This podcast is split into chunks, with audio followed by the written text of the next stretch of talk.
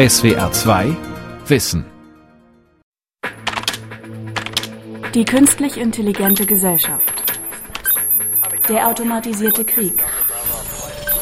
Von Jan Böscher. Computer führen Krieg. Maschinen töten. Die Idee ist nicht neu. Die Angst davor auch nicht. Die Menschen erschaffen ihre eigenen Henker.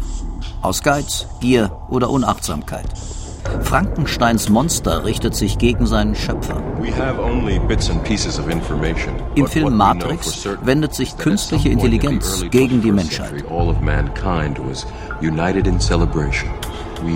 marveled at our own magnificence as we gave birth to AI. Die Computer übernehmen die Weltherrschaft und degradieren die Menschen zu Batterien, die mit einer simulierten Wirklichkeit bei Laune gehalten werden. Die Matrix, in der sie glauben zu leben. Das Böse in den Terminator-Filmen ist Skynet, eine selbstlernende Software, die alle Waffensysteme steuert. Den Versuch, Skynet abzuschalten, interpretiert die Software als Angriff und versklavt die Menschheit. Desire is irrelevant. I am a machine. In der Vergangenheit dienten diese Szenarien dazu, Kinobesuchern einen Schauer über den Rücken laufen zu lassen. Nun gibt es aber selbstfahrende Autos, mitdenkende Computerprogramme und Kampfdrohnen, die über tausende Kilometer ferngesteuert fliegen. Die große Sorge ist, wird in den Laboren schon an einem Terminator geschraubt? Wie weit sind wir entfernt von Kriegen, die Roboter führen? Für uns? Gegen uns? Wer entscheidet über Leben und Tod? Ein Mensch oder eine Maschine? Block 1. 1. Science Fiction und Kriegsrealität. Science Fiction hat unser Bild geprägt, was Roboter in der Zukunft leisten können. Und das Bild ist überwiegend düster, bemerkt Paul Sherry. Das ist abhängig von der Kultur. Wenn ich mit Kollegen aus Südkorea oder Japan rede, die haben einen anderen Blick auf Robotik, weil es eine andere Popkultur gibt. In vielen Shows dort sind Roboter die Helden. Ein Kollege fragte mich, warum baut er nicht einfach keine bösen Roboter, sondern gute Roboter? Paul Sherry ist der Experte in Washington, wenn es um autonome Waffensysteme geht. Auch er benutzt die Bilder von Kampfrobotern aus der Literatur, weil er ohnehin immer darauf angesprochen wird. Paul Sherry arbeitet am Center for a New American Security, einer von vielen Thinktanks in Washington, die sich mit Verteidigungspolitik beschäftigen. Viele Führungskräfte hatten mal Regierungsjobs. Geld kommt unter anderem von den Rüstungskonzernen. Sherry hat ein Buch über die Entwicklung von Kampfrobotern geschrieben, Army of None, das von Befürwortern und Gegnern zitiert wird. Ich erinnere mich sehr genau an den Moment, als mir auffiel, wie Roboter die Kriegsführung verändern. Ich war im Irak, als die US-Truppen dort aufgestockt wurden, 2007. Es war eine harte Zeit, sehr gewalttätig. Sherry war Soldat. Aufklärer und seine Einheit warteten auf Bombenentschärfer, die sich um einen Sprengsatz auf der Straße vor ihnen kümmern sollten. Schließlich kamen sie mit einem großen gepanzerten Fahrzeug. Ich erwartete einen großen Entschärfungspanzer und dicke Schutzanzüge. Es kam ein kleiner Roboter. Das war die Erleuchtung für mich. Lass den Roboter die Bombe entschärfen. Wenn man darüber nachdenkt, es gibt viele Dinge im Krieg, die sehr gefährlich sind. Es macht Sinn, Roboter dafür zu haben. Was können Roboter in der Armee leisten? Welche Chancen, welche Risiken gibt es? Diese Fragen beschäftigen ihn, seit seine aktive Militärzeit vorbei ist. Dass er Krieg selbst miterlebt hat, unterscheidet ihn von den Experten, die am grünen Tisch über neue Technologien nachdenken. One of the things that um eines, was ich im Irak und in Afghanistan erlebt habe und was mein Denken über autonome Waffen jetzt beeinflusst, ist das Chaos und das Durcheinander eines Krieges. Ich war in Gefechten, in denen Leute schießen und du weißt nicht, wer auf dich schießt, Freund oder Feind. Ich schaute durch den Sucher und sah jemanden in Uniform. Freund oder Feinde in gestohlenen Uniformen? Oder Freunde unterwandert von Milizen?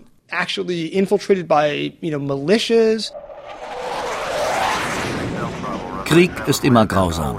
Schnelle Entscheidungen, viele Fehler. Die Frage ist, ob Roboter in diesem Chaos eine Hilfe sein können. Und wenn, wie weit sie gehen sollen. Ronald Arkin ist Professor an der Georgia Tech Hochschule in Atlanta. Er forscht seit Ende der 80er Jahre an Robotern und künstlicher Intelligenz. Mir wurde in den vergangenen 15 Jahren klar, dass diese Technologie erwachsen wird, sich in andere Gebiete ausbreitet. Wir müssen die Verantwortung übernehmen für mögliche Einsätze.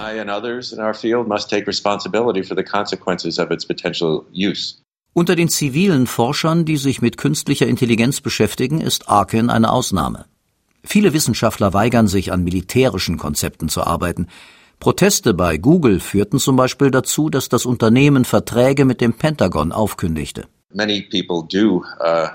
Viele Leute in meinem Forschungsbereich zeichnen ein Schreckensszenario, wenn es um die Folgen solcher Systeme geht. Einige, auch ich, glauben, dass es um die nächste Generation von präzise gesteuerter Munition geht. Und wenn man sie richtig einsetzt, die Zahl an getöteten Zivilisten reduziert werden kann. Das ist eine Hoffnung. Block 2.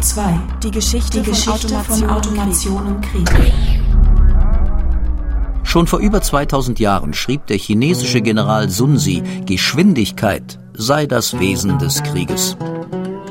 Und schon immer nutzten Menschen ihren Erfindergeist, um schneller zu sein als der Gegner. Steinschleudern, Kanonen, das erste Schnellfeuergeschütz im amerikanischen Bürgerkrieg, Maschinengewehre im Ersten Weltkrieg. Automation machte die Waffen schneller. Aber ohne einen Soldaten am Abzug passierte nichts. Paul Cherry erklärt, die Realität ist, seit dem Zweiten Weltkrieg gibt es Formen von Automation in Waffen. Im Zweiten Weltkrieg gab es die ersten zielsuchenden Geschosse, Torpedos mit Sensoren, die feindliche Schiffe aufspüren konnten und zum Beispiel dem Geräusch der Schiffsschraube folgen konnten. Mit der Zeit wurde die Technologie in präzisionsgelenkte Munition eingebaut, genutzt von Armeen überall auf der Welt. Viele davon sind sogenannte Schießen- und Vergessenwaffen. Einmal abgefeuert kann man sie nicht mehr aufhalten. Da ist keine menschliche Kontrolle. Aber die Autonomie ist sehr begrenzt. Ein Irrtum kann nicht mehr korrigiert werden. Manche Systeme bekommen Koordinaten als Zielvorgaben. Andere denken mit und können das einmal ausgewählte Ziel verfolgen. Flugabwehrsysteme nutzen solche Technik. Zum Beispiel das deutsche Mantis-System, das auch Drohnen oder Raketen im Nahbereich abwehren kann. Israel benutzt ein System mit dem Namen Harpy. Es ist eine sogenannte herumlungernde Waffe. Einmal gestartet, streift sie durch das Zielgebiet, bis sie ein Radarsystem entdeckt, das sie dann angreift. Damit haben die Waffenentwickler die Grenze erreicht. Die Grenze zu vollautonomen, selbstständig handelnden Systemen. Die entscheidende Frage ist die Rolle von offensiven autonomen Waffen oder vollwertigen autonomen Waffen, deren Betrieb nicht mehr von Menschen in Echtzeit uh, überwacht werden kann. Das eröffnet ein neues Feld. Wir haben schon einige wenige Beispiele gesehen, aber solche Waffen sind noch nicht in großer Menge von den Armeen eingesetzt worden. Block 3. Probleme schon jetzt. Wenn Schnelligkeit entscheidend ist und moderne autonome Waffen diese Schnelligkeit liefern, müssten die Militärs begeistert sein, sie einzusetzen. Wenn man Sherrys Interviews im Pentagon glaubt, ist das nicht immer der Fall. Er schreibt von kulturellem Widerstand bei vielen Entscheidungsträgern.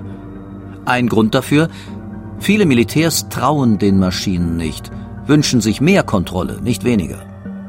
Die Systeme, die schon im Einsatz sind, machen Fehler manchmal tödliche. Zum Beispiel die Patriot-Luftabwehrraketen im Irakkrieg. Es gab zwei Vorfälle zu Beginn des Irakkrieges 2003, als das US Patriot Luftabwehrsystem zwei eigene Flugzeuge abschoss. Dafür gab es viele Gründe. Probleme, die bei Tests aufgefallen waren, wurden nicht korrigiert. Die Patriot-Systeme hatten Zeichen falsch gedeutet und darum feindliche Raketen vermutet. Dabei sind das erst halbautomatische Systeme, die den Soldaten Arbeitsschritte abnehmen. Aber am Ende muss jemand auf den Auslöser drücken. Was passiert aber, wenn die Maschinen selbst entscheiden, wann sie den Auslöser betätigen? Das ist die Herausforderung mit jeder Technologie, besonders Automation. Es gibt keine Möglichkeit, alle Unfälle zu vermeiden. Was passiert aber als nächstes?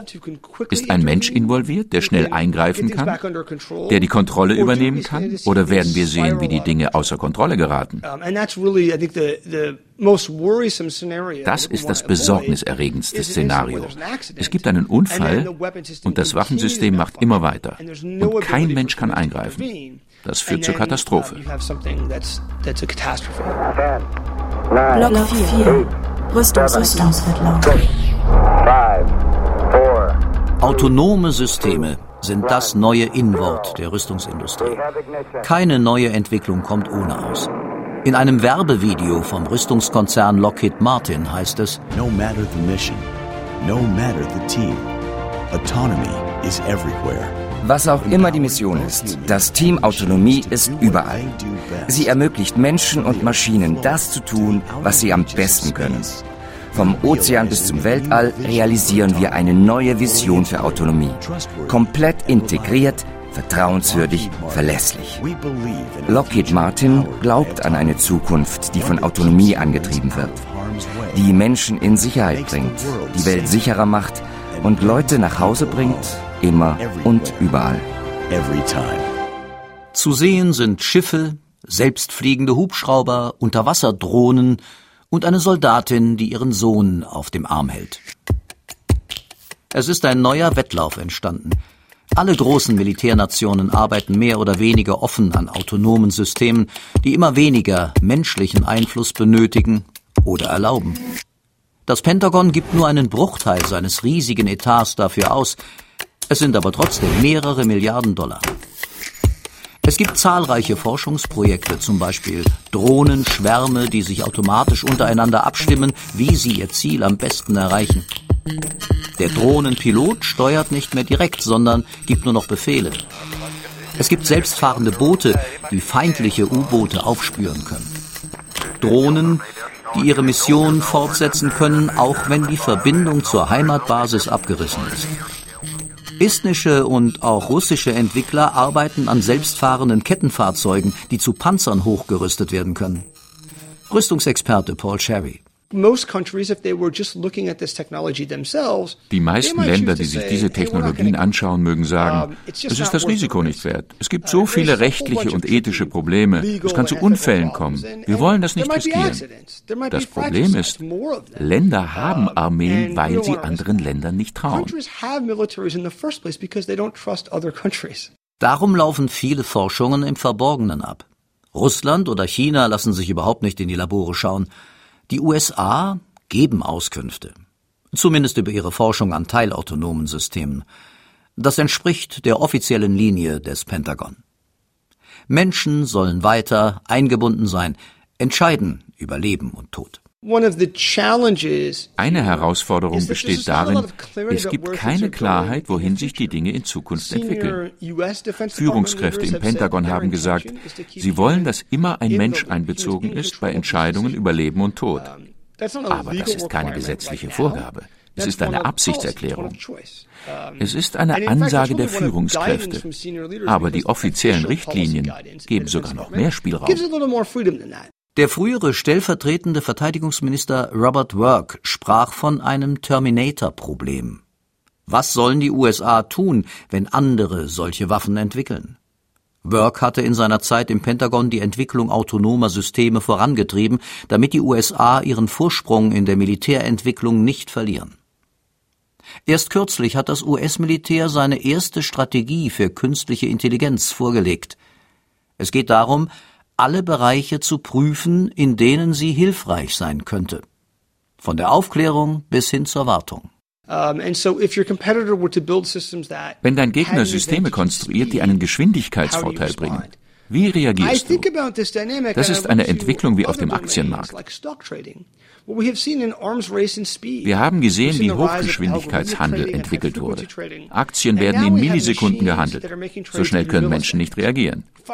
Wenn man damit spielen will, kann man nicht sagen, wir benutzen keine Maschinen. Oh, man muss Automation benutzen. Wir haben Unfälle an der Börse gesehen wie Flash Crashes. Das ist eine Sorge, auch im Militär.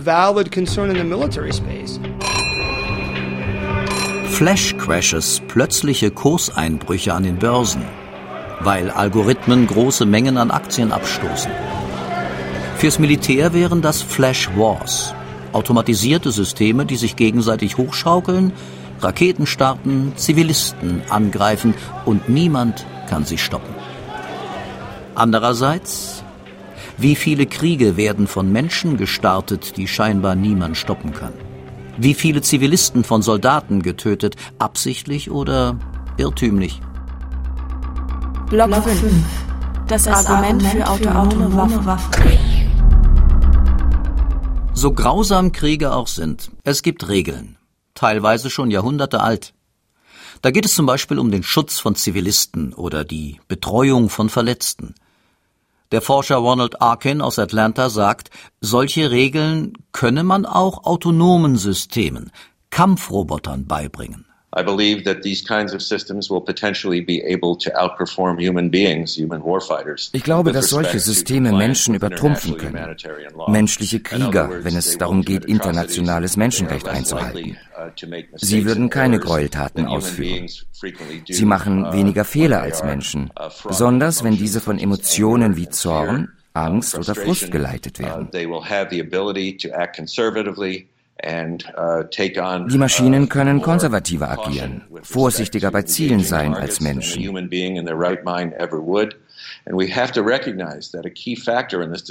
Wir müssen anerkennen, dass Menschen auf dem Schlachtfeld höchst fehlbar sind. Sie machen Fehler, begehen manchmal auch Kriegsverbrechen oder uh, Gräueltaten. Uh, Arkin spricht nicht von hochgradig vernetzten Systemen, die einmal gestartet einen kompletten Krieg führen. Ihm geht es um spezialisierte Roboter, die im Kriegseinsatz bestimmte Aufgaben erfüllen und dafür die nötigen Regeln programmiert bekommen. Wir wollen nicht ganze moralische Argumentationen in den Maschinen nachbauen. Das ist so schnell nicht möglich, wenn uh, überhaupt. Uh, but rather we are looking at very narrow situations such as building clearing operations or counter sniper missions. Wir schauen uns begrenzte Situationen an, zum Beispiel wenn es darum geht, ein Gebäude zu sichern oder Scharfschützen auszuschalten. Uh, Umstände, in denen die Gesetze begrenzter und leichter anzuwenden sind. What's referred to as deontic logic. It's the logic of morality. And through using, uh, using constraints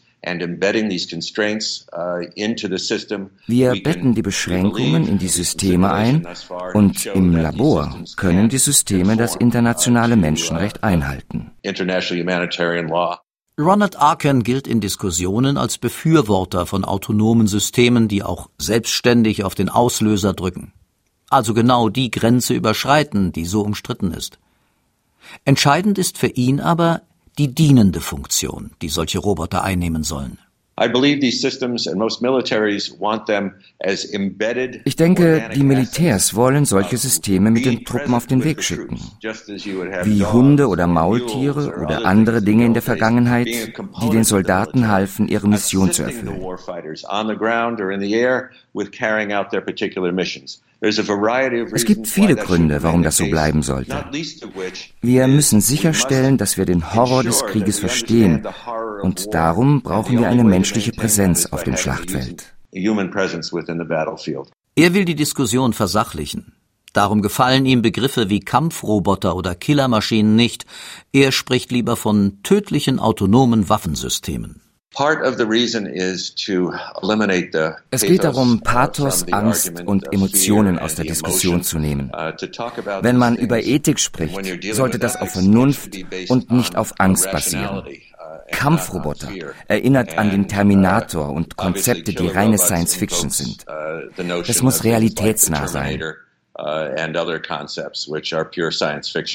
We need to ground this in reality and we need to Wir müssen klug über die möglichen Konsequenzen dieser Arbeit sprechen und wo das hinführen soll. Einen Bann, eine Regulierung, wofür ich plädiere. Oder mehr laissez-faire.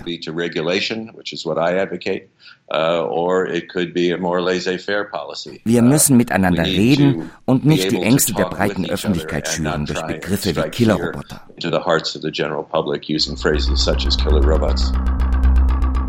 Block 6. Das Argument, für einen Bann. Können wir Robotern Regeln beibringen, damit sie auf dem Schlachtfeld die besseren Soldaten sind? Mary Wareham kann über die Idee nur lachen. Nobody's been able to do it yet. Uh, Niemand hat das bisher geschafft. Und es ist fraglich, ob es in der Zukunft möglich sein wird. Es ist wahrscheinlicher, dass wir die dummen autonomen Waffen haben, uh, bevor es die richtig klugen gibt, die all diese Unterscheidungen machen können. Darum wollen wir, dass uh, jetzt präventiv etwas getan wird. Mary Wareham koordiniert die Kampagne zum Stopp von Killerrobotern. Dazu gehören fast 90 Nichtregierungsorganisationen in 50 Ländern. Es geht um eine globale Koalition. Das Ziel, die Staaten sollen einen internationalen Vertrag gegen solche autonomen Waffen verabschieden. Wareham sagt, es gehe um einen vorbeugenden Bann. Es gibt viele Beispiele, wie Autonomie in Waffensysteme integriert werden kann. Was uns die meisten Sorgen bereitet, ist die volle Autonomie beim Auswählen und Sammeln von Zielen.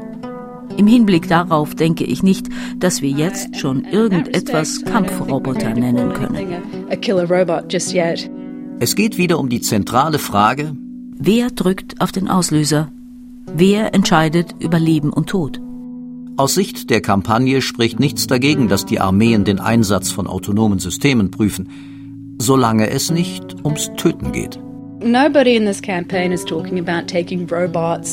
Niemand in der Kampagne redet davon, dass wir dem Militär Roboter oder autonome Systeme wegnehmen wollen.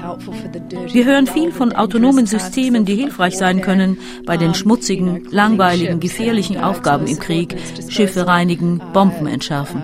Wir reden über einen fundamentalen Wandel in der Natur der Kriegsführung, wenn wir Maschinen schicken und keine Menschen. Es gehe um die moralische Frage.